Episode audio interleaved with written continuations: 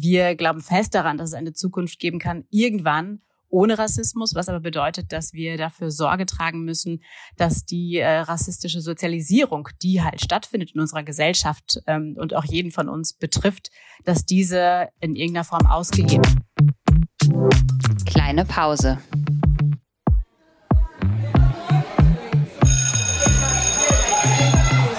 Begegnungen in der Teeküche.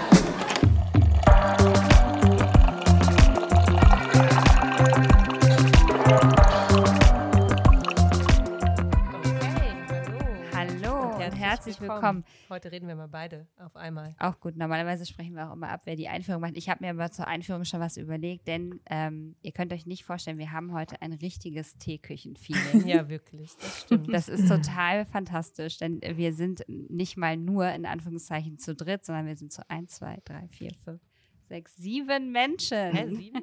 10, 6. Ah, okay. So. Okay, dann, dann ist der siebte, die siebte Person gefühlt auch. Eine Nur Frage des Egos. Vielleicht ist hier doch jemand genau. doppelt. Nicht vorhandenen mathematischen Kopf, wie auch immer. Ja, wir, wir senden ein ganz großes Hallo nach Hamburg. Hallo. Hallo.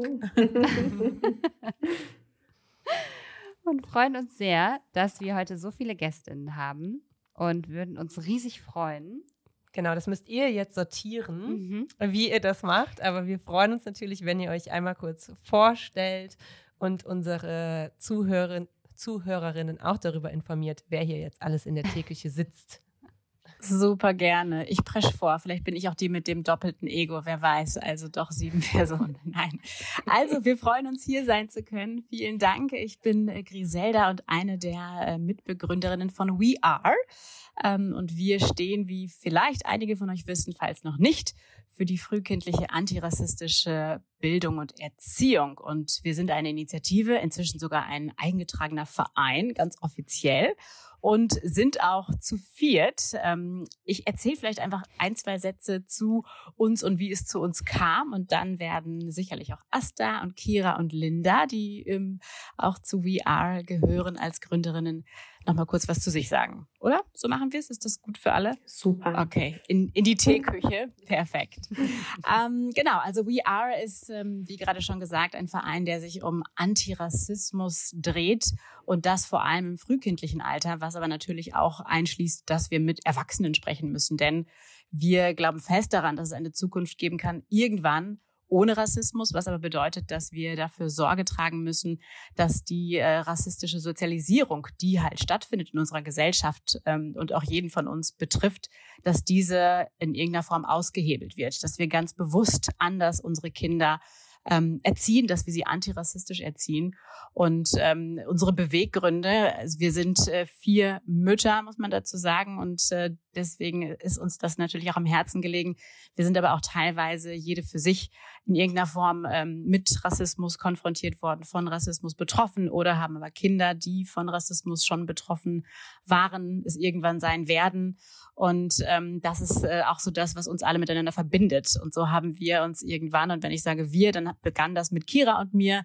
Wir haben unsere Töchter in derselben äh, Gruppe in der Kita gehabt immer noch, nee, nicht mehr ganz, genau bei den Dinos. Und äh, da haben wir mal miteinander geschnackt, so du, sag mal, hier müssen wir doch auch mal was machen, oder? Weil Kira hat eine schwarze Tochter, meine Tochter ist ein sogenanntes weiß gelesenes Kind, heißt, man sieht ihr phänotypisch nicht an, dass sie ähm, schwarz ist, in Anführungsstrichen. Und aufgrund dessen ähm, hat mich das natürlich schon sehr beschäftigt, wie wird sie mit Rassismus konfrontiert werden in der Kita ähm, ich wusste, dass das für Kira sicherlich auch äh, ein Thema ist, weil unsere Kinder eben diejenigen sind, die erstmal auffallen, in Anführungsstrichen, äh, was die Betroffenheit angeht. Da hat Kira gesagt, ja, lass uns was machen. Die Kita war da nicht ganz so offen, leider, die Kita-Leitung. Und dann äh, kam äh, Linda dazu, die auch äh, bei uns in der Kita ähm, eine Zeit lang war, damals aber schon dann nicht mehr und hat gesagt, okay, das finde ich großartig. Also Kira und Linda haben gesprochen, ich und Kira haben gesprochen und Linda und Asta haben gesprochen. Und dann gibt es da so ein Café in äh, Hamburg in der Osterstraße in Eimsbüttel. Irgendwann sind wir da irgendwie alle so ineinander gebumpt und dann war klar, okay, es muss was passieren. Und die Kita, diese eine Kita macht nichts, die anderen Kitas machen auch nichts, die Schulen machen nichts. Gut, dann packen wir es an, dann machen wir halt was. Und so ist dann äh, We Are entstanden. Also die Details des Brainstormings, warum der Name etc. pp. Hier war Asta federführend. Die ersparen wir euch jetzt, sonst ist die Stunde rum. Aber das ist so ein bisschen unsere Gründungsgeschichte, da wo wir unsere Verbundenheit haben und wie wir zusammengekommen sind und äh, wie We Are entstanden ist. Genau. Und dann äh, würde ich immer mal sagen, ich, äh, wie sagt man so schön, ich, ich I pass the ball to äh, Asta. Vielleicht magst du auch kurz was sagen. Ja, danke, Griselda. Also ja, ich bin Asta und habe eigentlich dem, dem, was äh, Griselda eben gesagt hat, kaum was beizufügen, ähm, außer ähm, dass äh, ich, also meine, meine Motivation rührte im Grunde genommen genau ähm, daher. Meine Tochter ähm, macht leider auch schon Rassismuserfahrungen, so wie ich sie ähm, gemacht habe. Und ähm, ja, und äh, leider ähm, muss ich sagen, dass sich eben nichts verändert hat. Und aus dem Grund ähm, bin ich ganz froh, meine drei Mitstreiterinnen ähm, äh, dabei zu haben und ähm, ja, aktiv werden zu können und etwas dagegen zu tun. Ähm, ja, somit übergebe ich an die liebe Linda. Ja, vielen Dank und vielen Dank auch an euch. Wir freuen uns sehr, hier zu sein. Und ähm, genau, die Geschichte ist auf jeden Fall schon mal dargelegt. Ich bin Linda, ich habe zwei weiße Töchter, ich bin selbst weiß und ähm, genau, bin auf dem zweiten Bildungsweg angehende Sonderpädagogin und hatte quasi meinen Schlüsselmoment, zum, äh, der mir den, äh, die Tür geöffnet hat. Zum Glück muss man sagen, zum Thema Antirassismus in der Universität in einem Seminar. Und genau, und das war eigentlich auch, finde ich, also klar, ein Schlüsselmoment, aber auch ein Schlüsselmoment, dass es viel, viel, viel, viel zu spät passiert ist. Ähm, und da ist schon super, Griselda sprach die rassistische Sozialisation schon an, da ist schon super viel verankert. Man muss ganz viel aufbrechen und sich ganz viel auseinandersetzen. Und wir wollen einfach die Verantwortung, die jede Person ähm, in dieser Gesellschaft hat, äh, schon an die Kinder quasi übertragen, dass da einfach schon gesehen wird, okay, äh, wir müssen für uns alle einstehen, sozusagen. Ich gebe weiter. Kira. Ja, genau. Ich bin auch äh, genau wie Linda angehende Sonderpädagogin auf dem zweiten Bildungsweg ähm, und bin aber eben zusätzlich Mutter, ähm, alleinerziehende Mutter einer schwarzen Tochter und bin nicht zuletzt natürlich durch mein Kind, genauso wie Linda auch schon sagte, de facto zu spät ähm, wirklich tief eingestiegen sozusagen in die Problematik um Rassismus in unserer Gesellschaft und wie es sich eben durch alle Ebenen der Gesellschaft durchzieht. Und ähm, habe natürlich meine Verantwortung erstmal insbesondere als Mutter gesehen, mich damit auseinanderzusetzen und meiner Tochter ein Zuhause zu bieten, wo sie weiß, dass sie mit allem, was sie ist und mit allen Problemen, die sie eben auch aufgrund ihres Aussehens, aufgrund ihrer phänotypischen Merkmale und auch aufgrund ihres Vaters und mit ihrem Vater zusammen erlebt und erleben wird, dass ich gut vorbereitet bin und das war mir wahnsinnig wichtig, dass es sozusagen sowieso nicht stattfindet, dass irgendwas davon, ja, äh, nicht ernst genommen wird, sondern dass ich wirklich auch, ja, eine Vorbereitung habe, die mich ein Stück weit sicherer macht, auch wenn man natürlich nie hundertprozentig vorbereitet sein kann. Und natürlich im selben Zuge ist mir bewusst, und das ist auch der Grund, dass es natürlich nicht nur meine Tochter betrifft, sondern tausende Kinder in diesem Land. Äh, und es mir wichtig ist, als Bürgerin dieses Landes, die die demokratischen Werte von Solidarität äh, gerne lebt und leben möchte, dass ich mich da auch entsprechend engagiere mit der Zeit, die mir äh, noch so übrig bleibt, neben Mutter sein und studieren. Und ähm, aber ja, zum Glück verbringen wir zu viert schon mal wundervolle Zeit miteinander, was das Arbeiten zu diesem doch ja schwierigen und anstrengenden und traurigen Thema dann auch manchmal schöner macht. Vielen, vielen Dank. Mir ist direkt eine Idee gekommen, ähm, denn normalerweise ist es ja so, dass wir am Anfang immer nach einer Anekdote fragen. Jetzt seid ihr vier Leute. Ähm, und es ist vielleicht ein bisschen schwierig, wenn jetzt äh, jede von euch erzählen würde, und ihr habt das ja gerade auch schon so ein bisschen geschildert, wie ihr eigentlich dazu gekommen seid, was ihr macht und ähm, einige Erfahrungen waren ja auch schon dabei. Vielleicht könnten wir das Ganze ein bisschen umdrehen und ihr erzählt einfach eine Art Anekdote von eurer gemeinsamen Arbeit. Also vielleicht aus dem äh, aus der Zeit, nachdem ihr euch aus all diesen verschiedenen Gründen zusammengetan habt und ähm, gebt einfach so ein bisschen einen Einblick, was ihr so macht. Also vielleicht irgendein Moment, der ähm, euch besonders viel Energie gegeben hat, irgendwas, wo ihr sagen würdet, ähm, das ist äh, ja, das ist etwas, äh, wo wir gemerkt haben, wie, das klang ja gerade auch schon so ein bisschen an, äh, wie gut es ist, sich zu engagieren, wie, ähm, wie gut es tut, äh, gemeinsam irgendwas ähm, auf die Beine zu stellen, und auch gar nicht mit so einem übertriebenen positiven oder übertriebenen pessimistischen, optimistischen, was auch immer, man muss es gar nicht betiteln, Blick, sondern einfach so ein bisschen statt der Anekdote, wie sind wir hier hingekommen, so was aus der Gegenwart quasi zu erzählen. Wenn ihr Lust dazu habt. Jetzt überfalle ich euch damit. Also mir würde sofort was einfallen, weil ich glaube, dass es also inzwischen wahrscheinlich sehr viele bezeichnende Momente gab aber einer, der ähm, jetzt auch schon ein bisschen in der Vergangenheit liegt, weil es tatsächlich um unser erstes Webinar äh, geht, was wir organisiert haben, was wir gehalten haben, gemeinsam mit äh, Eileen Puhlmann und äh, Stefanie Kaffschöttle. Das war so nach diesem Webinar. Wir waren natürlich alle unfassbar aufgeregt und es war so, okay, wie wird das werden? Und das wollten wir jetzt schon so ein gutes halbes Jahr machen. Und ich habe ganz am Anfang gesagt, so, nach der Gründung irgendwie in zwei Monaten dann das erste Webinar. Da haben alle über mich gelacht. Äh, ich glaube, Asta am lautesten gesagt, Zelda, zwei Monate, never. Das, das hat sich dann bewahrheitet. Das waren dann doch, glaube ich, eher sechs Monate. Aber dann haben wir es endlich geschafft.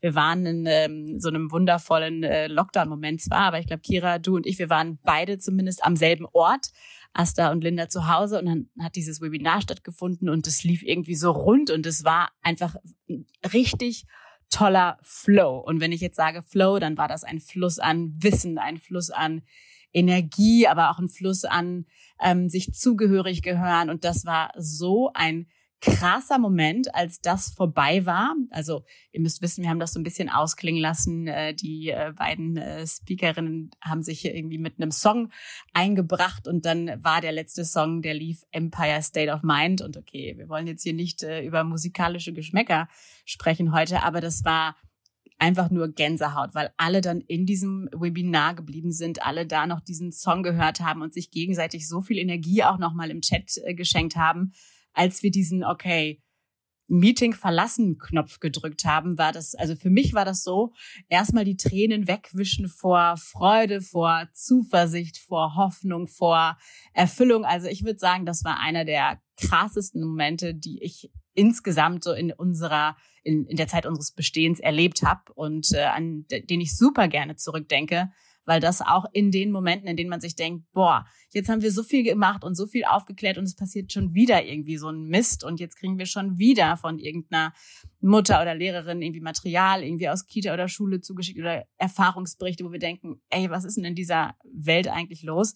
Dann denke ich immer, okay, atmen, Krone richten, nochmal zurück in diesen Moment und da die Energie wieder sich bewusst machen und zurückholen, egal, mit jeder einzelnen Person, mit der wir sprechen und wo wir was bewegen, ist schon was passiert und sich das nochmal zurückzuholen und dieses Gefühl auch zu kommen, das ist für mich schon einer der Ladies, einer der emotionalsten Momente, die ich jemals insgesamt erlebt habe. Oh. Und mit euch. Ich also kann mich da nur super, super wertvoll. Das ist absolut so.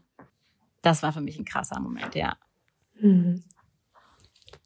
Total cool. Wir werden bestimmt im äh, Laufe des Gesprächs noch so ein paar Dinge über eure gemeinsamen Projekte und so weiter hören. Mhm. Ähm, wir kennen uns ja auch äh, über Social Media und ähm, ich finde das total schön, dass wir uns irgendwie so ergänzen. Also dass ähm, Chrissy und ich ähm, uns ja vor allen Dingen mit weiterführenden Schulen auseinandersetzen oder mit dem Bildungssystem im Allgemeinen aus ähm, diskriminierungskritischer Sicht und wir natürlich sehr wenig Expertise im Bereich der frühkindlichen Bildung haben oder auch frühkindlichen Erziehung und ähm, da immer ganz dankbar sind, wenn wir auch da Eindrücke bekommen. Und ähm, ich freue mich immer sehr, äh, zu sehen, dass ja, dass es diese Ergänzungen gibt und auch diese Synergien gibt. Und ähm, bin ganz dankbar, dass wir uns da irgendwie auch so ein bisschen gefunden haben. Was ist denn bei euch, äh, ja, wie soll ich das sagen? Ihr habt das ja in euren Eingangs äh, ähm, schon so, so ein bisschen erklärt. Aber was ist denn bei euch vielleicht so ein bisschen auf der Agenda, was ihr angehen möchtet in Bezug auf die ähm, Erziehung in der Kita, in Bezug auf die Grundschulen? Was sind so eure Pinpoints momentan? Wer will? Also normalerweise geht das ja nicht so friedlich zu in der Teeküche. da wartet niemand bis, ihm, bis er sich abgesichert hat, dass nicht doch irgendwer anders was sagen möchte. Es darf hier also eine ganz rege Gesprächs- und Kommunikationskultur äh, geben. Ja, also wir möchten eigentlich äh, oder äh, im Moment ähm, die letzten Projekte, die ähm, sind uns in Teilen zugeflogen und in Teilen passten die auch sehr gut in unsere Agenda, aber zukünftig und gerade auch fürs nächste Jahr haben wir uns ganz fest vorgenommen, viel stärker in, im Kontext Kita ähm, aktiv zu werden und ähm, ja aktiv Workshops anzubieten für ErzieherInnen, aber auch für Eltern. Dann ähm, versuchen wir auch mit Verlagen in Kooperation zu treten und und ein gewisses Portfolio an an Büchern anzuschaffen und dann äh, proaktiv Kitas auszustatten, damit hoffentlich angeregt wird, diversitätssensibles äh, diversitätssensible Bücher anzuschaffen und ähm, ja, so damit einfach einen Anstoß geben, einen Fuß in die Tür kriegen und hoffentlich an den richtigen Stellen vielleicht auch Träger animieren, an all ihren Kitas ähm, entsprechend äh, die kleinen Schritte schon mal zu gehen, so dass eine Basis zumindest gelegt wird. So, vielleicht mag ja die kleinen Schritte, also noch ergänzen. Ja, ich mhm. wollte nur sagen, weil äh, tendenziell stimmt das natürlich. Wir haben in letzter Zeit doch auch dann Schuhworkshops gehabt und so und haben jetzt eben gesagt, wie Asta ja schon sagte, dass wir diesen Kita-Bezug gerne mehr herstellen würden. Nichtsdestotrotz steht man ja auch so ein bisschen vor verschlossener Tür, wenn man äh, anbietet, sich zu engagieren und es kein Feedback gibt. Und das ist natürlich dann so ein bisschen das, äh, was frustrierend ist. Ähm, nichtsdestotrotz ähm, sind wir ja nun noch zwei Mütter, die äh, zumindestens, ah nee, drei, Entschuldigung, Linda dann noch ein Kita-Kind, ein kleineres, die sich sozusagen innerhalb der Kita schon drum kümmern können. Ne? Also selber sozusagen nachzufragen, reinzugehen, zu sagen, ja, äh, habt ihr eigentlich das Buch da und sag mal, habt ihr eigentlich euch schon mal über Hautfarbenstifte informiert oder so? Also die ne, mutmaßlich kleinen Dinge, aber die ja durchaus auch schon Veränderung bringen können. Und ähm, wir haben auch immer mal wieder Anfragen und dann schreiben uns ganz nette Eltern und sagen, ja, wir würden so gerne, dass ihr zu uns kommt und ist das möglich? Und wir sagen, ja, gerne und so, ähm, wenn ihr zu weit weg seid, mal gucken und jetzt wegen Corona auch gerne online. Wir machen ja dann sowieso, ist man ja dann flexibel geworden und das ist ja auch teilweise wirklich toll. Und dann kommt aber oft auch eine, äh, ein Feedback von, ja, nee, unsere Leitung ähm, möchte das nicht oder die sind fest über, überzeugt davon, dass wir kein Rassismusproblem in der Kita haben äh, und dass das für die Kinder auch noch viel zu früh ist und für die PädagogInnen, ja, nee, die haben jetzt ja, wir haben jetzt einen Teamtag, der ist eigentlich schon voll. Äh, ja, vielleicht dann irgendwann mal bei einer Besprechung könnte man das ja dann irgendwie mathematisieren oder so. Und das frustriert natürlich ein bisschen.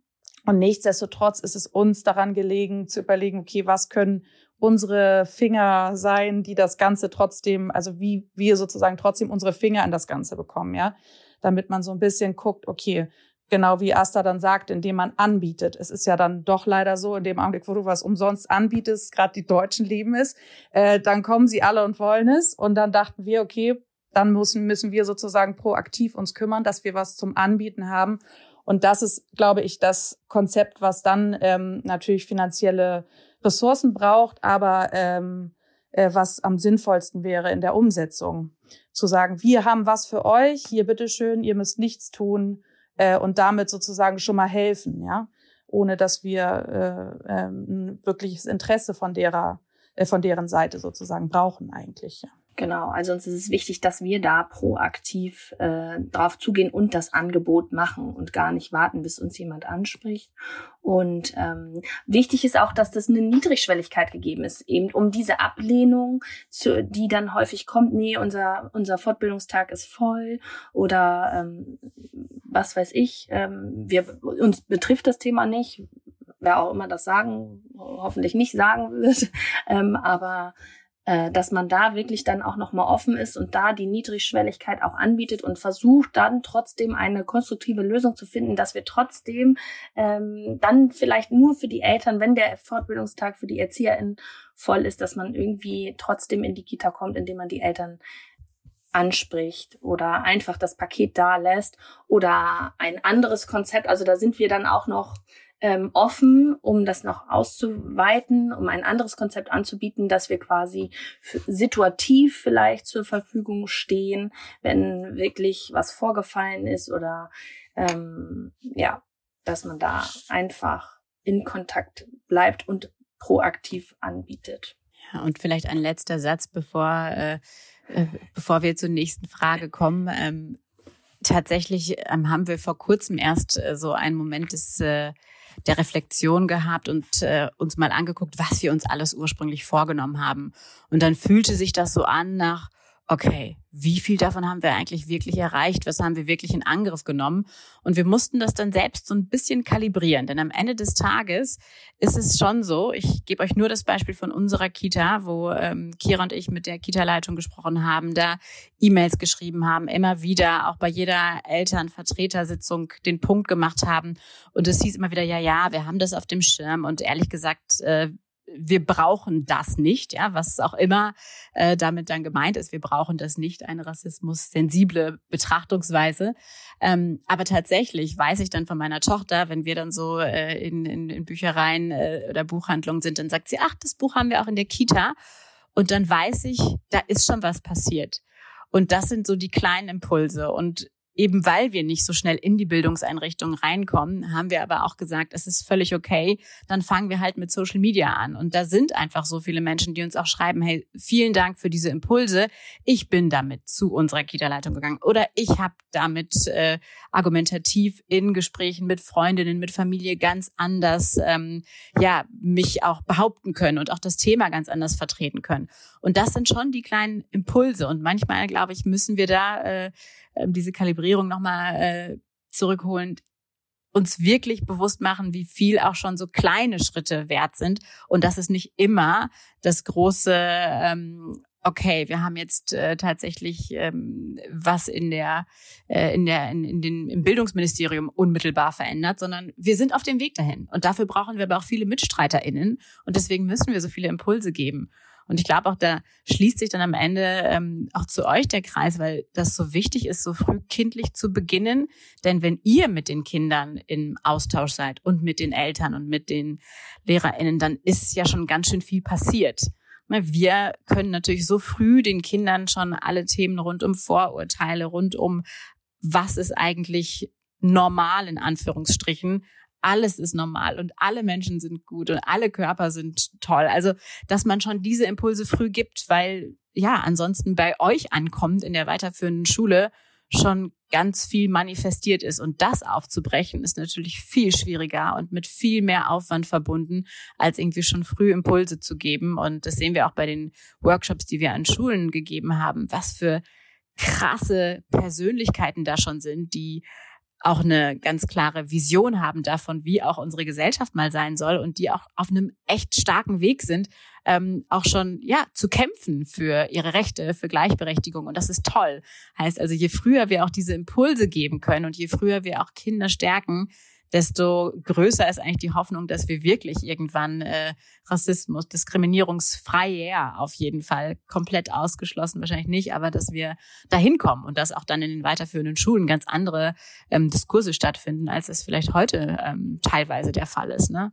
Ja, absolut. Ähm, mir sind jetzt gerade zwei Sachen die ganze Zeit parallel durch den Kopf gegangen, deshalb muss ich oder musste das jetzt mal ähm, für mich auch gerade ganz kurz ähm, ordnen. Und zwar das, was ihr jetzt so ein bisschen gemacht habt, automatisch quasi, indem ihr erzählt habt, wo ihr ähm, eure Prioritäten setzt, wo ihr reingegangen seid, was euch aufgefallen ist, was eure ähm, Interventionen sozusagen sind und Methoden, wie ihr damit umgeht. Und das hat ja auch so ein bisschen gezeigt, dass es ja scheinbar im ähm, Bereich äh, der Kita und auch im Primarschulbereich so ist, dass ähm, zwar vielleicht grundsätzlich ein Verständnis, eine Sensibilisierung, ein Bewusstsein irgendwo schon dafür da ist, dass es strukturellen Rassismus gibt, der eben auch Kinder betrifft, aber dass es nicht implementiert ist in diesen Einrichtungen. Also dass es nicht ähm, Teil zum Beispiel der, des Studiums ist von ErzieherInnen. Äh, das ist jetzt mein Eindruck. So, ich kenne mich halt auch wirklich nur bedingt aus, was sich ja damit decken würde, worüber wir sehr oft schon im Podcast gesprochen haben, dass eines der größten Probleme im Bildungswesen äh, das ist, dass ähm, Teil ähm, der professionellen LehrerInnen-Ausbildung eben noch nicht ist, auch eine ähm, Diskriminierungskritik ähm, und eine Rassismuskritik quasi mitzudenken.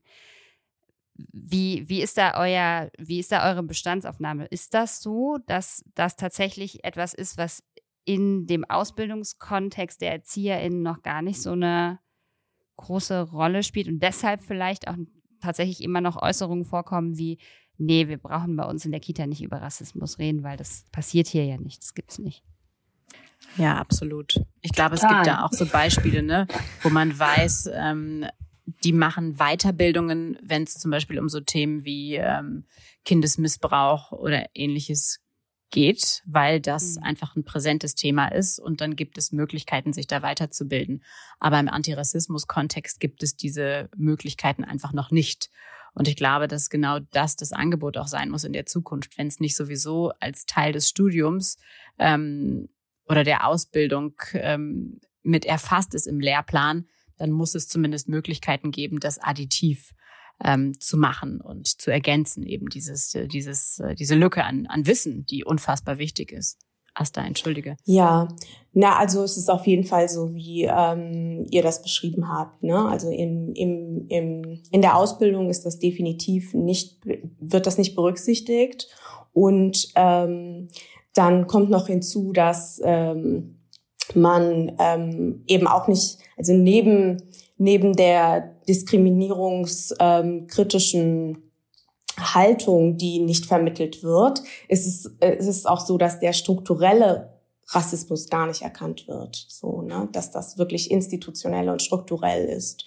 Und ähm, na und äh, die äh, allein schon, wenn man sich die ähm, die Zugangsthematik in Kita oder ähm, in, in auch dann später in Grundschule überlegt, ja, ähm, allein ähm, die ähm, die Normen oder die Normalitäten, die Zugangsvoraussetzungen, die ähm, ähm, die bestehen, die sind halt überhaupt nicht auf ähm, die Gesellschaft angepasst und ähm, ähm, sobald, sobald migrantischer Hintergrund äh, oder migrantische Geschichte ähm, bei Kindern festgestellt wird, werden halt bestimmte ähm, na, werden ähm, mit mit der Ethnie im Grunde genommen immer Lerndefizite gleichgestellt. Und das äh, findet auch schon in Kita statt und wird fortgeführt in Grundschule. Allein durch ähm, ne, durch die Prüfung ähm, des der der Sprache, ne, Deutsch als Zugangssprache für, für Grundschule, wenn, wenn Kinder, ähm, die der deutschen Sprache nicht so mächtig sind, zurückgestellt werden in Grundschule und ähm, ein Jahr oder zwei Jahre die Vorschule machen müssen, bevor sie überhaupt ähm, in die erste Klasse gehen können. Ne?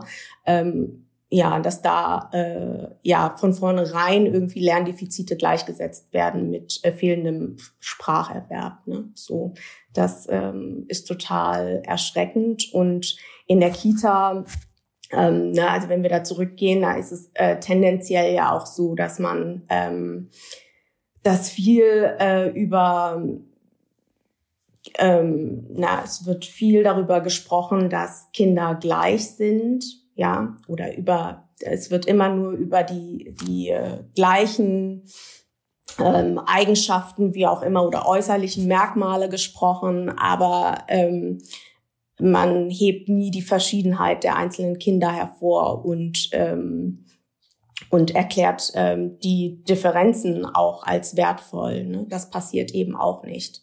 Und das zieht sich äh, durch. Und auch da, auch wieder im Kontext Sprache. Ne? So, wenn, wenn ein Kind zweisprachig ähm, erzogen wird und dementsprechend erst deutlich später anfängt, ähm, ähm, zwei Wort, drei Wortsätze zu sprechen, in beiden Sprachen wird das auch schon gleichgesetzt mit, mit ähm, ja, Lerndefiziten. Ne? Es, ähm, man, ja, man erkennt einfach den Mehrwert nicht. Und da muss einfach ganz viel, da muss noch ganz, ganz viel passieren. Und es ist traurig, dass es bis dato bei einer Einwanderungs bei einem Einwanderungsland wie Deutschland eben nicht passiert ist. Ne? Und ähm, ja, das ist eigentlich so das Erschreckendste an, an, ähm, an der Entwicklung. Auch, also gerade im, im deutschen Bildungssystem finde ich, äh, ist es total, also oder aus meiner Perspektive total verheerend, dass man ähm, die Problematiken, die äh, Bildungssystem ähm, ja birgt, im Grunde genommen immer nur bei den bei den ja, Betroffenen, äh, von Rassismus Betroffenen sucht. Ne? Also man sucht immer Erklärungen, warum irgendwelche, warum, warum ähm, das nicht funktioniert und verortet das bei den Familien oder den, den, den Kindern und äh, nie im eigentlichen Bildungssystem. Ne? Damit kann halt nie, ähm, also so können die Probleme nicht wirklich gelöst werden und die Strukturen auch nicht aufgebrochen werden. Ne? Ja. Hm. Da sind wir ja auch ganz nah ähm, bei dem, was Aladdin El-Mafalani immer mit dem Habitus, immer, als würde er so jeden Tag machen, aber was er mit dem äh, Habitus-Begriff nochmal so ganz deutlich beschreibt, ne? dass ähm, all diese Diskriminierungserfahrungen, aber natürlich auch die Erfahrungen von Privilegiertheit, ähm, was mit einem machen und ähm, vor allen Dingen was mit äh, der eigenen Sicht auf die Welt und der, dem eigenen Umgang mit der Welt machen. Ne? Also wenn ich ähm, ständig von klein auf Diskriminierung erfahre, egal ob es jetzt durch Mikroaggression oder durch tatsächlichen Ausschluss oder ähm, durch Beleidigung, was auch immer ist und ich mich immer wehren muss und immer in Reaktion gehen muss oder andere Abwehrmechanismen entwickeln muss, dann macht es natürlich was mit mir und genauso andersrum. Und ich glaube, damit kann man sich sehr gut erklären, warum das schon von klein auf so, so wichtig ist. Und hinzu kommt, ähm, dass es ja auch wissenschaftlich belegt ist, dass äh, Kinder sehr wohl sehr früh ähm, die Differenzen untereinander wahrnehmen und auch das, ähm, wie, wer wird wie behandelt, wahrnehmen. Und ich frage mich da auch immer wieder, also auch da, wir können gerne da nochmal diese klassischen ähm, Studien, Ergebnisse und so weiter in die Show Notes packen. Ich glaube, das müssen wir nicht im Detail besprechen, aber ich frage mich da tatsächlich immer wieder, wie es sein kann, dass wir auf ähm, sehr akademischem Level über so viele unterschiedliche Sachen permanent sprechen ähm, aber in Bezug auf Antidiskriminierung, obwohl es ja wissenschaftlich ganz klar belegt ist, auch schon seit vielen, vielen Jahren. Also es ist nicht nur äh, seit Black Lives Matter plötzlich ein, ein Thema. Also die Studien sind alt. Mhm. Und da wird es immer so abgetan, als sei das kein, kein wissenschaftliches Thema, als sei das nichts Strukturelles. Das hängt sicherlich mit der eigenen Verwobenheit in diesen Strukturen zusammen. Aber gerade wenn man an die Kita denkt, dann ähm, kann ich mir schon vorstellen, und das wäre jetzt auch eine Frage, ähm, die sich daraus ergibt, dass sehr oft die ähm, Reaktion kommt, na, das sei zu früh, ähm, warum müsste man denn Kinder schon mit diesen schlimmen Dingen der Welt irgendwie konfrontieren? Ähm, in, in, in der Kita, wie er eben auch schon gesagt hat, ne, alle sind gleich. Es ist so, hier gibt es keine Hautfarben. Für mich, uns sind äh, alle Menschen gleich wertvoll. Und äh, da kommt ja auch das Stichwort dann Colorblindness und all diese Dinge, die auch benannt werden können. Ähm, eigentlich und sollten und äh, nicht aus irgendwelchen, also nicht nur aus irgendwelchen aktivistischen Gruppen stammen, sondern einfach auch belegt sind und dass es ganz klar ist, dass es immer noch so wirkt, als wäre das so, dass sich so ein paar Leute dafür jetzt einsetzen, aber wir haben so viele Sachen auf der Agenda, ähm, dass wir dazu jetzt keine Zeit haben. Und ja, wie ist da eure Erfahrung oder wie argumentiert ihr vielleicht auch selber? Ähm, warum ist es wichtig, auch mit Kindern schon über Rassismus zu sprechen und vielleicht dann auch schon, um ein bisschen von diesem destruktiven Beschreiben wegzugehen oder diesem sehr defizitären, auch zu sagen, wie kann das denn funktionieren? Also was wäre vielleicht auch eure Vision? Es gibt da ja jetzt mittlerweile auch ganz ähm, tolle Bücher drüber. Ähm, ihr habt es auch äh, auf, eure, auf eurem Insta-Account. Also was ist da vielleicht auch so eure Idee, ähm, wie das denn aussehen könnte? Jetzt habe ich 16 Fragen auf einmal gestellt. Oft, aber ihr könnt das jetzt. Wir sind jetzt ihr könnt das jetzt immer noch bei der ersten Frage. Genau. Ich habe eine Antwort auf die erste Frage vielleicht dann, äh, Nicole. Sehr Nein, aber ich habe mir mir kam gerade das Zitat in den Kopf, äh, wenn also es ist eigentlich auf Englisch, aber äh, in der Übersetzung ins Deutsche heißt es dann, ähm, wenn Kinder alt genug sind, Rassismus zu erfahren, dann sind äh, wenn Entschuldigung, wenn äh, schwarze Kinder äh, alt genug sind, Rassismus zu erfahren, dann sind weiße Kinder alt genug, um über Rassismus aufgeklärt zu werden. Ähm, oder? So ähnlich. auf jeden Fall mhm. ungefähr. Blair heißt, ja, ja, heißt also äh, natürlich, dass es sozusagen für die einen eine Erfahrung ist, die sie sich nicht aussuchen können, ja, die sie, die diese Erfahrung, die sie machen, äh, gezwungenermaßen und für die anderen Kinder, die im nicht betroffenen Kinder, ähm, heißt das natürlich, dass sie sich, also äh, das ist natürlich die schwierige Frage ums Wie man sich dann damit auseinandersetzt, aber es gibt erstmal die Feststellung, man muss sich in dem Augenblick, wo andere Kinder äh, im selben Alter Ausgrenzung erfahren, Diskriminierung aufgrund phänotypischer Merkmale erfahren, äh, mit seinem Kind über so etwas doch ein Stück weit unterhalten. Und es fällt, wir haben das schon mal auch in einem Instagram-Post, glaube ich, dann mal so ein bisschen versucht zu verlei also leichter äh, zu formulieren. Es geht ja nicht darum, seinem Kind in einem kleinsten äh, Kleinkindalter über Kolonialismus und Gräueltaten und äh, Ver Versklavung und all diese äh, schrecklichen Menschentaten äh, zu erzählen und irgendwie, keine Ahnung, äh, bildlich zu untermauern oder so, sondern im Gegenteil, es geht äh, darum, dass man mit seinem Kind eben wirklich über die Grundwerte spricht, die man im besten Falle ja auch selber äh, lebt. Das ist natürlich auch eine Grundvoraussetzung, von der man so ausgeht, was natürlich auch nicht überall und in allen Haushalten wiederzufinden ist. Ne? Diese äh, ja, Auseinandersetzung eben auch mit Gleichwertigkeit, wie äh, Asta vorhin meinte, dass nicht alle Kinder gleich sind, aber alle Kinder sind gleichwertig. Und was ist eigentlich das, was uns alle voneinander unterscheidet? Und wie wundervoll sozusagen ist das eigentlich, dass es uns unterscheidet? Und wie wundervoll sind auch Kinder, die zweisprachig aufwachsen? Wenn jetzt zum Beispiel, keine Ahnung, die Tochter von, wer Prince William heißt da, ne? Eine zweite Sprache lernt, dann wird das als Schlagzeile in den, äh, in den äh, Zeitungen äh, betitelt und äh, ja, das ist die Lebensrealität äh, der Hälfte der Kinder unseres Landes äh, und aber es wird immer defizitär ausgelegt sozusagen. Auch das ist sozusagen ja eine ganz klare äh, Machtstrukturierung von Sprache. Was ist wertvolle Sprache, was ist nicht wertvolle Sprache? Ähm, da kommt man dann sozusagen auch schon an ein Problem. Und ich glaube einfach, dass es wichtig ist, und das glaube ich, ist im Kita-Kontext einfach wirklich wichtig. Und da müssen die PädagogInnen ausgebildet sein und damit müssen sie sich beschäftigt haben, ähm, mit Gleichberechtigung, sei es nun eben dann äh, äh, in Bezug auf Rassismus oder auch schon Feminismus in meinen Augen fängt auch das natürlich schon äh, frühest an, ja, ähm, zwischen Mädchen und Jungs ähm, müssen sie auf gewisse Situationen vorbereitet sein und dann mit Kindern eben explizit über Gleichwertigkeit sprechen, über Solidar, also über wirklich, wie ich vorhin ja schon meinte, ich wiederhole mich vielleicht über unsere demokratischen Grundwerte zu sprechen, die möglichst früh einzuführen, zu sagen, wir leben in einer Demokratie, wo jeder Mensch gleichwertig ist, wo wir solidarisch miteinander sind, wo jeder sozusagen die Freiheit hat, äh, so zu sein, wie er gerne sein möchte und was das voraussetzt und dann wirklich in die ins Gespräch zu gehen, in dem Augenblick, wo was passiert,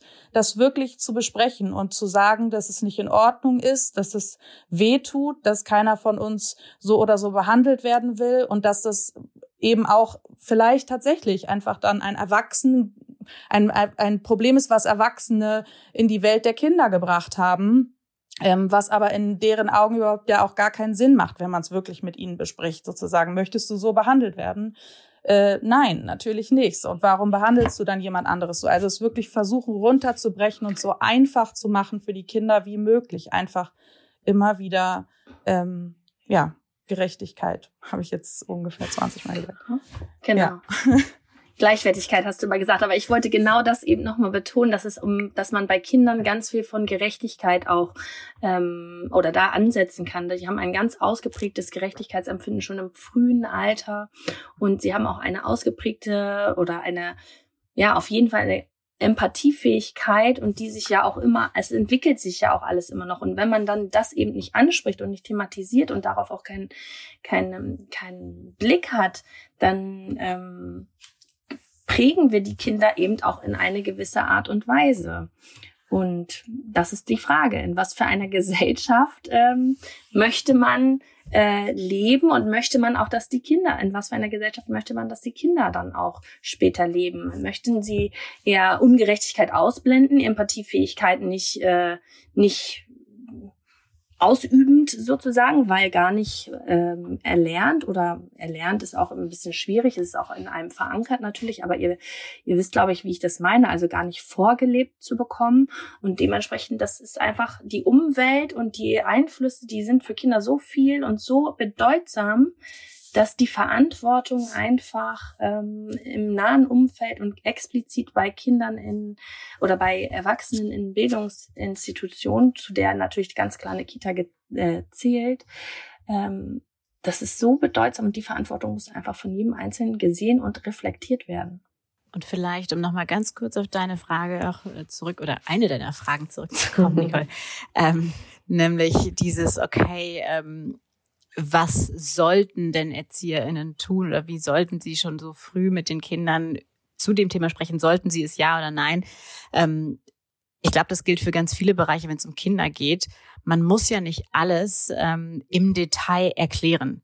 Man darf aber auch einige Dinge einfach nicht stehen lassen. Und ich glaube, zu dem Aspekt, den Asta auch genannt hatte, oder vielleicht, Kira, hattest du auch was gesagt, zu der Wertigkeit oder zu dem Bewerten von Dingen.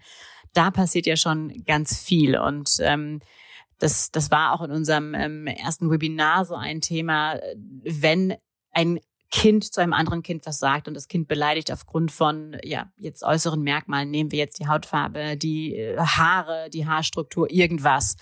Und äh, das eine Kind lacht über das andere Kind, dann ist das natürlich erstmal eine verletzende Situation, wenn eine Pädagogin oder wenn ein erwachsener Mensch das mitbekommt dann muss diese Person sagen, hey, das ist nicht okay, so gehen wir nicht miteinander um. Da braucht man nicht über Kolonialismus, über Rassismus oder über irgendein großes Thema zu sprechen in dieser Schwere. Davor haben ja auch ganz viele Eltern Angst, das ähm, formulieren die auch uns gegenüber. Ich habe Angst, diese Schwere mit in die Kindheit meines Kindes zu bringen, wenn ich jetzt über Rassismus spreche okay, verstanden, das musst du mit einem drei- oder vierjährigen Kind vielleicht auch noch nicht. Aber du musst in solchen Situationen, in denen klar ist, dass eine Bewertung in irgendeiner Form stattfindet und dein Kind es mitnimmt, dann musst du dann reagieren. Das kannst du nicht so stehen lassen. Ja, und wir hatten da irgendwie so ein Beispiel, wo eine Mutter dann erzählt hat, so hey, mein Kind äh, und ich, wir stehen an der Ampel, da steht diese Frau mit äh, dem tollen Afro und ich weiß, mein Kind sagt jetzt was. Und das hatte die ähm, Diplompsychologin Stephanie Kaff-Schettle ganz schön gesagt, weil sie gesagt hat, du, sobald du merkst, und das kann ja auch für jede Erzieherin gelten, wow, da passiert was in mir. Mein Herz pocht, mein Puls geht, im Bauch ist was, der Kloß im Hals, irgendwo im Körper gibt's eine Reaktion. Das zeigt, da ist was. Das Thema geht mir nicht so leicht von der Hand. Oh, ist das unangenehm, dass das eine Kind das andere Kind jetzt wegen der Hautfarbe beleidigt hat. Und dann wissen die manchmal gar nicht, was sie tun sollen. Und das ist das Schlimmste, nicht handlungsfähig zu sein in diesem Moment versteinert zu sein, eingefroren zu sein und einfach gar nichts zu sagen. Dann hat die Bewertung schon stattgefunden und alle Kinder, sowohl das beleidigte Kind als auch das beleidigende Kind, als auch alle Kinder drumherum, bewerten die Situation und sagen, okay, jemand mit äh, lockigen, krausen Haaren ist doof. ja, oder das Kind mit der Mutter an der Ampel, die sagt, Psst, sag jetzt nichts, denkt, okay, das ist was Schlechtes, solche Haare zu haben. Also es findet ja eine Wertung statt, ob man was sagt oder nicht was sagt. Heißt also, man muss was sagen, um das aufzuheben und zu sagen, ja, es gibt Menschen mit Afro oder es gibt oder zu sagen, wir gehen so nicht miteinander um, um auf diese Kita zurückzukommen, auf die Kita-Situation. Aber dieses Nicht-Handeln und nicht zu wissen, was sagt man jetzt, das ist eigentlich das, was ja das, das Mindeste ist, was man jetzt erwarten würde. Also untereinander, unter uns Menschen, aber erst recht von Menschen mit einem Erziehungsauftrag, ja, die dafür eine ganz andere Sensibilität noch äh, haben sollten. Ja. Total.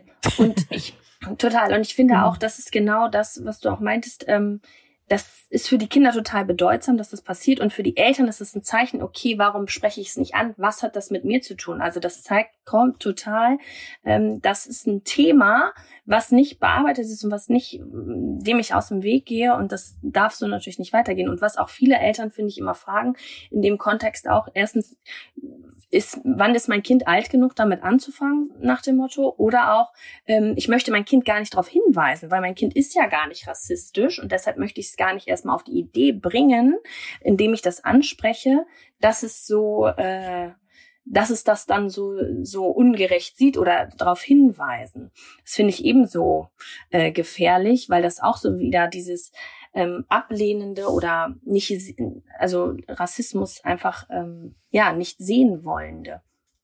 Ja, oder, oder Colorblind, genau, genau, wie Nicole vorhin meinte. Ne? Das ist ja. ja auch das, wenn man keine Farben sieht, dann sieht man eben auch die Probleme nicht, ne? die sozusagen strukturell bestehen. Nee. Und ja, Kinder können eben rassistisch sein. Und das wollen manche Eltern eben dadurch auch nicht sehen. Also sie sind einfach, Kinder sind einfach sehr, sehr aufmerksame ähm, Wesen und ähm, erkennen natürlich die Unterschiede und sprechen sie auch an. Und dann werden sie eben, das ist nicht sofort rassistisch, eben, aber man ist es dann wichtig, wie damit umgegangen wird. Also das ist so nicht, ja, nicht so einfach äh, aus dem Kontext gerissen so zu beantworten sozusagen. Aber genau. Naja, sie erkennen Ach, nicht nur, genau, entschuldige, ne, die erkennen nicht nur die Unterschiede, die sehen auch die Verhaltensmuster, die mit denen einhergehen. Und das festigt ja nur die Vorurteile, ja. Und umso früher man anfängt, Vorurteile zu dekonstruieren und auch Kinder zu befähigen, Vorurteile zu dekonstruieren, umso eher kommen wir zu einer diversitätssensiblen Gesellschaft. Ja, also das ist das ist halt das Wichtigste. Ähm, ne, man muss Vorurteile erkennen können, man muss sie de dekonstruieren können und um gegen überhaupt gegen sie erstmal befähigt zu sein, entgegenzuwirken, ne, entgegenwirken zu können. So, das ist ähm, genau. Ja. Und das Erkennen, mit diesem Erkennen kommt man ja wieder zu dieser Diskriminierungskompetenz, die dann ja schon auch verankert werden sollte in der Ausbildung der mindestens der ErzieherInnen und PädagogInnen sozusagen. Genau. Na ja, und äh, am Ende na, von antirassistischer Erziehung profitiert ja die gesamte Gesellschaft, ja. Was, ähm, na, also wenn, wenn äh, wir kritische Denker heranziehen, und ähm, empathische Menschen großziehen, na, dann kann also dann kann das ja eigentlich nur zu einer guten Gesellschaft ähm, führen, ja, die wir uns alle wünschen. Ne? Also ein, ein gutes Miteinander, ein demokratisches Miteinander, ja, das äh, geht letztendlich nur nur so. Und ähm, welche, ja, welche Eltern, welche Erziehende wünschen sich nicht Kinder, die ein gutes Selbst, Selbstwertgefühl haben, ein gutes Selbstbewusstsein haben, ne? und Kinder, die ein gutes Selbstwertgefühl und ähm, haben, Selbstwert, Selbstwert empfinden, empathisch sind, ähm, haben es nicht nötig, andere Kinder zu erniedrigen ne? oder überhaupt Menschen zu erniedrigen. Und somit umgeht man das alles eigentlich. Ja. Voll einfach. Ja, eigentlich, eigentlich ja. ja. Eigentlich ja. Eigentlich ja. ja. Ihr habt jetzt gerade an so ganz vielen sehr, sehr praktischen Beispielsituationen und Ausschnitten quasi aus einem Leben mit Kindern und der, dem Sozialisationsprozess von Kindern und der Erziehung von Kindern ja quasi nochmal gezeigt, was struktureller Rassismus eigentlich ist und in was für einer Spirale man sich befindet und befinden muss, auch zwingendermaßen, wenn man als erwachsene Person in dieser Spirale nicht irgendwann an den Punkt kommt, an dem man äh, sich selber mit dem Thema auseinandersetzt, um wiederum fähig zu sein in einem Erziehungsvorgang, egal ob ich das jetzt als Elternteil mache, als Tante, als große Schwester, als Erzieherin, als Lehrerin, wie auch immer, quasi diese dieses Eingeschriebene sozusagen äh, zu verhindern ne? und da eben den strukturellen Rassismus sozusagen zu durchbrechen, wenn man es so möchte. Also ich finde das nochmal ganz wichtig, dass man das so ein Stück weit auch rausstellt, weil in den Situationen, die ihr eben beschrieben habt, ist es ja oft auch so eine ja, so schambehaftet, ne? Mhm. Also ähm, diese, dieses, ich weiß nicht, wie ich damit umgehe, aber das liegt nicht daran, dass mein Kind etwas macht, sondern das liegt eigentlich daran, dass in mir etwas ausgelöst genau. wird, was ich nicht haben möchte, weil ich eben weiß, dass das da ist und dass ich ähm, damit auch schon groß geworden bin, auf einer sehr theoretisch abstrakten Ebene auch weiß, dass das ähm, diskriminierend ist, dass das ja, rassistisch Fall, ist. Ne? Im besten Fall, vielleicht auch einfach ja. nicht. Vielleicht habe ich tatsächlich nur das Bauchgefühl mhm. oder den Kloß im Hals, so wie Griselda das gerade beschrieben hat, weil ich das eher auf dieser Ebene Wahrnehmung, das ist irgendwie ungerecht, ne? sondern mhm. nicht gar nicht auf dieser institutionell-strukturellen Ebene.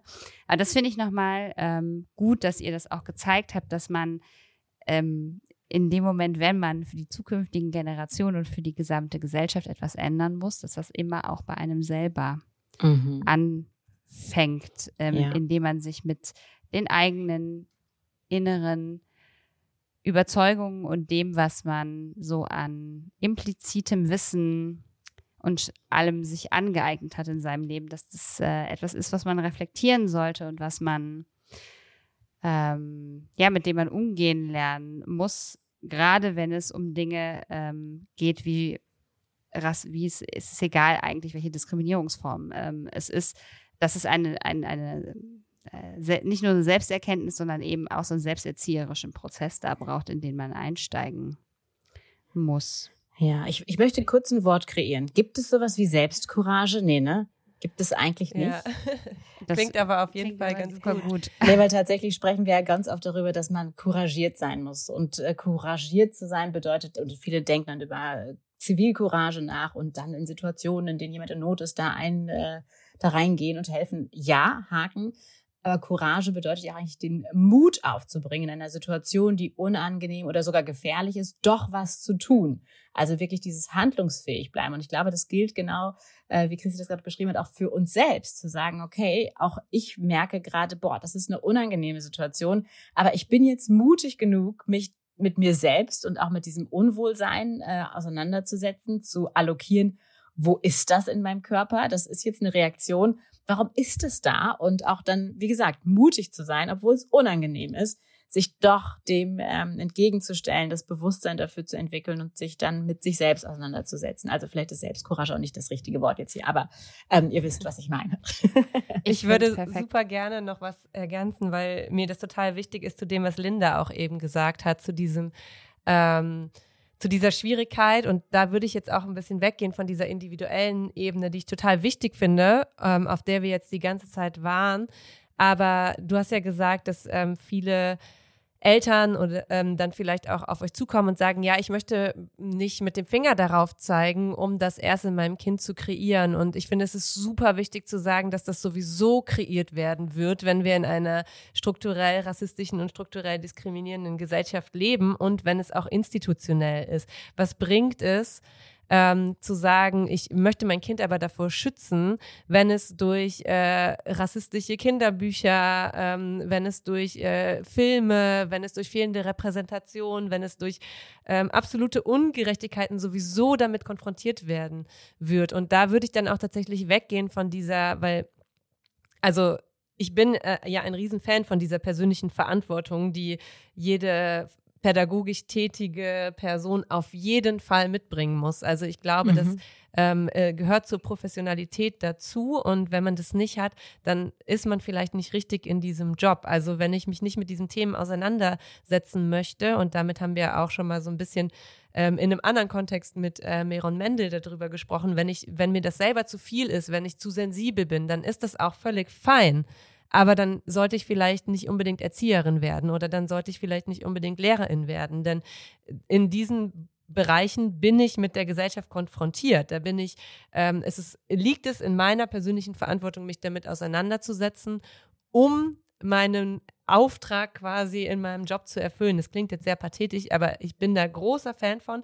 Gleichzeitig ähm, ist das Systemische und das Institutionelle dahinter permanent da. Und da kann es ja auch eben nicht nur an dieser eigenen Reflexion liegen. Und da ähm, ist es ja dann automatisch so, dass das auch nur ein Fake-Schutz ist. Wenn ich sage, ich möchte das nicht, also ich möchte meine SchülerInnen damit nicht konfrontieren oder auch mein Kind oder ähm, die, die Kindergartenkinder, ähm, dann ist es, ist es ein, ein Schutz, den ich vorschiebe, der aber kein wahrer Schutz ist. Denn ähm, draußen oder in Filmen oder in Büchern, wie ich gerade schon gesagt habe, wird es mhm. sowieso passieren. Sonst hätten wir keine rassistische Sozialisation, sonst hätten wir keine diskriminierende Gesellschaft. Und das ist mir einfach total ähm, wichtig, dieses, diese Gleichzeitigkeit da nochmal mhm. so ein bisschen äh, hervorzuheben. Und da habt ihr ja auch schon zu aufgerufen. Also das ist ja auch was, was in der rassismuskritischen Bildung einfach eine große Rolle spielt. Und ihr habt das eben auch schon mal genannt. Also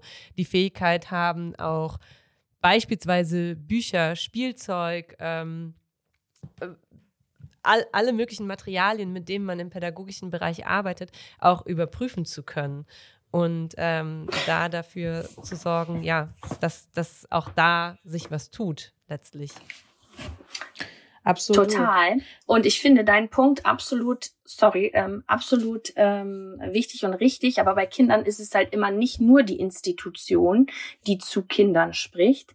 Ähm, und deshalb auch das, was du meintest mit den, äh, deshalb ist es auch wichtig, bei den Eltern anzusetzen. Aber da habe ich auch ganz häufig die Frage, ähm, inwiefern das auch von allen Eltern angenommen werden kann, aufgrund persönlicher ähm, Belange im All, also in diesen Prozess einzusteigen. Wir wissen, alle sind rassistisch sozialisiert. Es braucht diesen Prozess, diesen, diese Momente und da dann einzusteigen, ähm, würde ich mir von jedem natürlich wünschen oder von jeder. Aber ich frage mich da manchmal, inwiefern das oder wie man da ansetzen kann, dass das auch wirklich für jeden möglich ist oder für jede.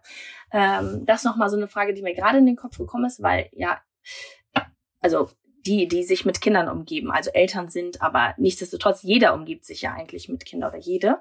Ähm, und was ich dazu noch sagen wollte, zu dieser institutionellen äh, antirassistischen Wichtigkeit auch noch, ist halt eben diese äh, unsichtbare Bildung, die passiert. Also ich nenne es jetzt mal so, ich habe es auch, glaube ich, irgendwo gelesen, ich habe es leider nicht wiederfinden können, um das äh, genau ähm, zu zitieren.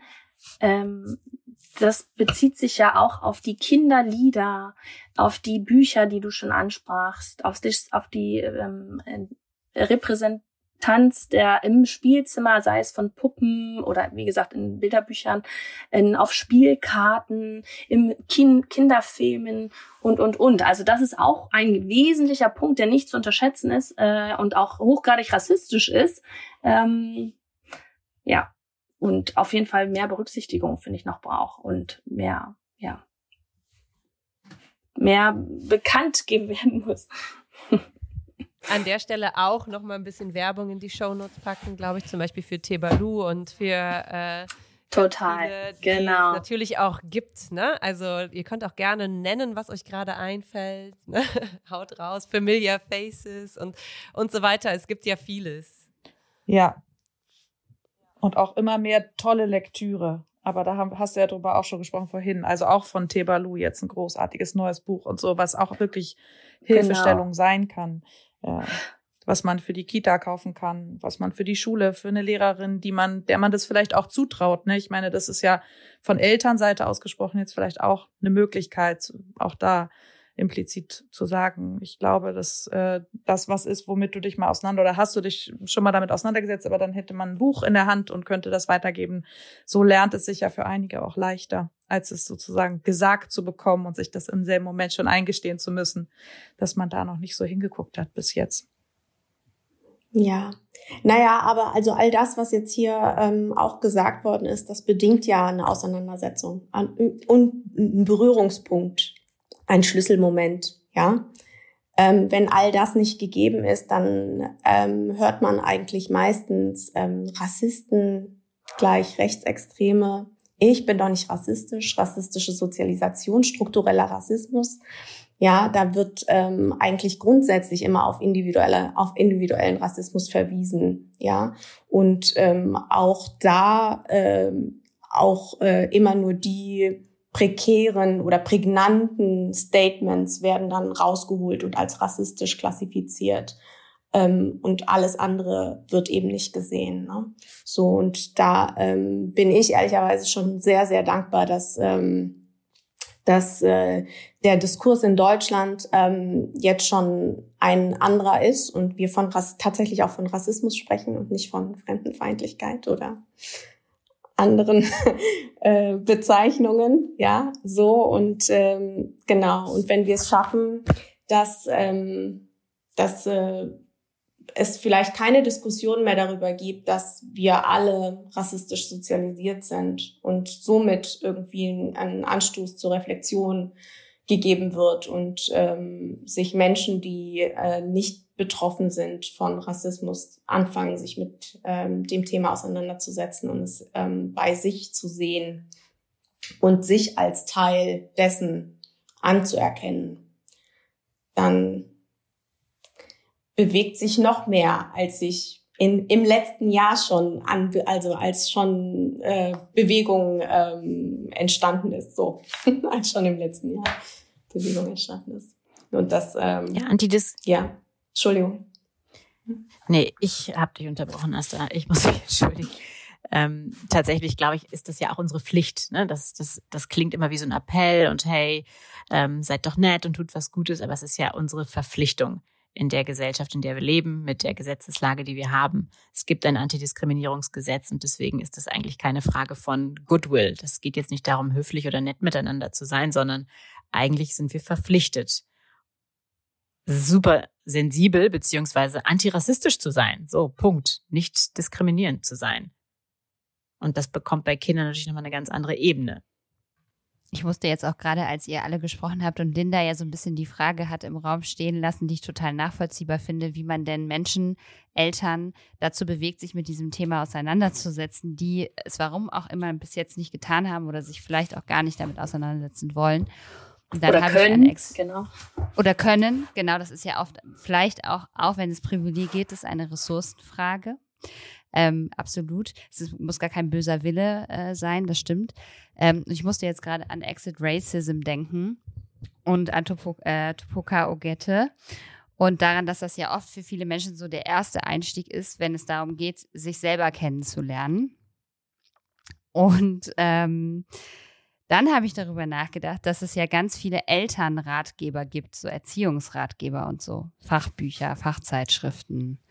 Und eigentlich wäre es ja theoretisch ist natürlich jetzt wieder unglaublich groß gedacht. Ähm, ist jetzt deine Hausaufgabe an. ja, nee, sehr ist, gut. Nee, ist keine Hausaufgabe an We Are, sondern es ist eine Hausaufgabe an ähm, alle Menschen, die Inhalte festlegen für ähm, Zeitschriften, die sich mit Erziehungsrat äh, beschäftigen.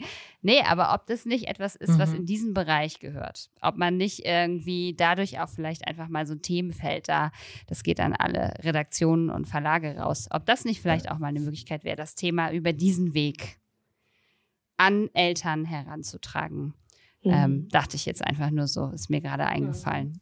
Keine Hausaufgabe an We Are, nochmal ganz, ganz deutlich sondern einfach nur eine spontane Idee für, für das, für das, das Ingangsetzen eines Prozesses. Super. Den wir uns alle gleichermaßen wünschen. Schöne Idee. Vielleicht hört uns ja jemand zu. Wer, wer weiß. Ja, wir machen das ja schon. Wir haben das lange schon nicht mehr gemacht, weil wir schon lange nicht mehr praktisch gesprochen haben. Ja. Aber wir sind eigentlich Helden in, Heldinnen im Empfehlen von so diversen Dingen und hoffen, dass uns dann irgendwann immer irgendwer zuhört, der das dann in die Tat umsetzt, weil er an der richtigen Stelle unterwegs ist. Und Griselda, das, was du gerade gesagt hast, ne, diese gesetzliche Verankerung, ähm, ist ja auch was, was auf jeden Fall auch auf die Kinder übertragen werden muss. Ne? Also es gilt natürlich für alle in, in Deutschland Lebende, aber ich glaube, ähm, Kira, du hattest das ja auch im Vorgespräch schon mal nochmal betont, ne? dass ähm, das eben auch zu den Rechten der Kinder gehören ja. muss. Die brauchen ihre Lobby. Wir brauchen eine Kinderlobby. Ja. Ja. ja. Und äh, ja, vielleicht kannst du das nochmal kurz ein bisschen erläutern, was da, ähm, was du vorhin schon zu uns gesagt hast. Ja. Damit das so am Ende dieser Aufnahme auch nochmal ganz klar ähm, formuliert Als Statement. Ja, steht, letztlich ja. hat Griselda ja auch schon eben gerade gesagt, es ist also der Schutz, äh, den wir Kindern gewähren müssen und äh, die Gewalt, die sie erfahren können, eben durch Diskriminierung, äh, das ist keine Frage des, äh, ja, auch da nochmal des Goodwills, sondern der Verpflichtung, ähm, dass wir zum Schutze sozusagen äh, gesetzlich verpflichtet sind.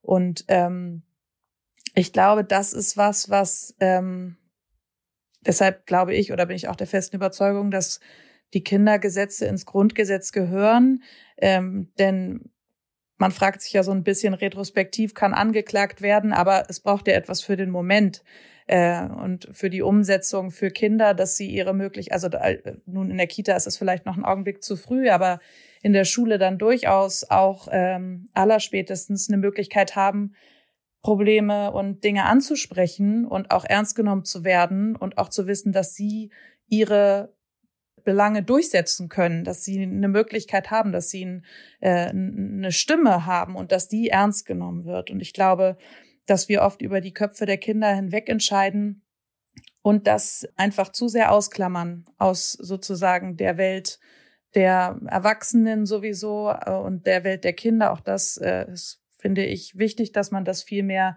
äh, zusammentut und integriert und einfach sich im Klaren ist, dass es unsere Aufgabe ist und wir verpflichtet dazu sind, äh, Kinder vor Diskriminierung zu schützen. Es gab doch da gerade den politischen Vorschlag, dass äh, das Ganze auf wirklich Grundgesetzebene übertragen wird. Die Kinder Nicht bei allen Parteien, aber bei einigen ja. beziehungsweise genau. Mhm. Mal sehen, was jetzt äh, wie die Ampel so schlägt, ne? Auf welcher Farbe es dann steht bei dem Thema. Aber ja, tatsächlich, also glauben wir, dass das unfassbar wichtig ist, um eben auch und dass das tatsächlich wirkt auch so als schlagendes Argument, wenn man mit Menschen spricht und äh, ist dann immer noch äh, Zweifelnde gibt, inwieweit das wirklich jetzt so schlimm ist, bestimmte Dinge noch sagen oder nicht sagen zu dürfen und na na na na.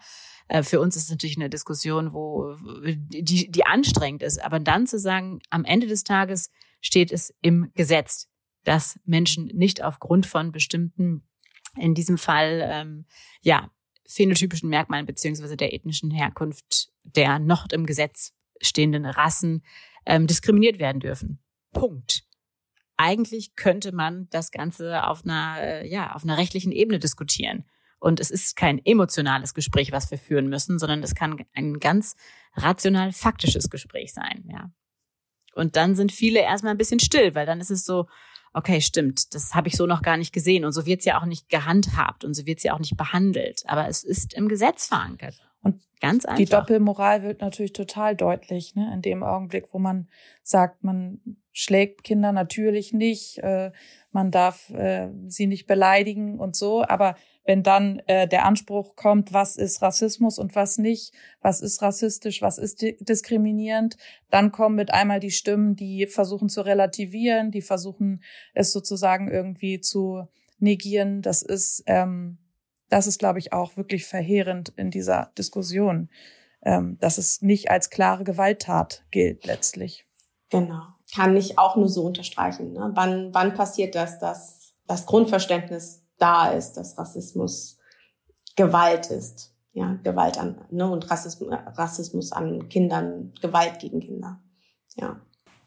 Ja, ich habe jetzt gerade leider noch mal einen anderen Punkt, der mir eingefallen ist, kein anderer, aber dieses dann ist es wieder wichtig, dass es angesprochen wird, natürlich, eben weil es so vielleicht häufig nicht so ähm, klar ist, wann ist es Gewalt, worüber wir gerade sprachen. Und dann kam mir gerade wieder in den, po äh, in den Kopf, dass viele Eltern auch immer sagen, oder äh, schwierig reagieren, wenn man halt immer so darauf hinweist. Also es ist so auch ein ganz schmaler Grad, nicht so mit dem Zeigefinger drauf zu zeigen und zu sagen, hier, das war jetzt aber rassistisch. Also ist schon wichtig, aber nicht so, dass das eben kontraproduktiv sich auswirkt und dann äh, total in die ähm, Defensive sozusagen oder die Eltern sich zurückwenden oder abwenden und sagen, ich bin nicht, also dann noch mehr zumachen und noch die Fronten noch mehr verhärten, indem ähm, sich davon noch mehr distanziert wird, weil man sich irgendwie angegriffen fühlt hat, warum auch immer, oder das nicht annehmen kann, weil man irgendwie auf der aus einer falschen Art und Weise rübergekommen ist. Also aber vielleicht auch nur für den Moment, Linda. Vielleicht manchmal auch nur für den, für Moment, den Moment, weil trotzdem ja. sind das ja auch Momente, die anregen, und sich überhaupt damit auseinanderzusetzen und die tun es dann im stillen Kämmerlein. Ja, hoffentlich, wenigstens. Ja. Hoffentlich, ja. Ja, das war auf jeden Fall schon eine große Hausaufgabe. Wer nochmal, wer weiß, wer uns zuhört. Habt ihr denn auch noch ähm, also die dürfen auch groß sein, aber habt ihr denn auch noch eine Hausaufgabe, die ihr an uns stellen würdet, stellvertretend ähm, für die LehrerInnen, die uns so zuhören, vielleicht heute auch die ErzieherInnen, die uns so zuhören, GrundschullehrerInnen, wir erweitern das Feld mal ein bisschen, Eltern. wen wir heute repräsentieren. Genau.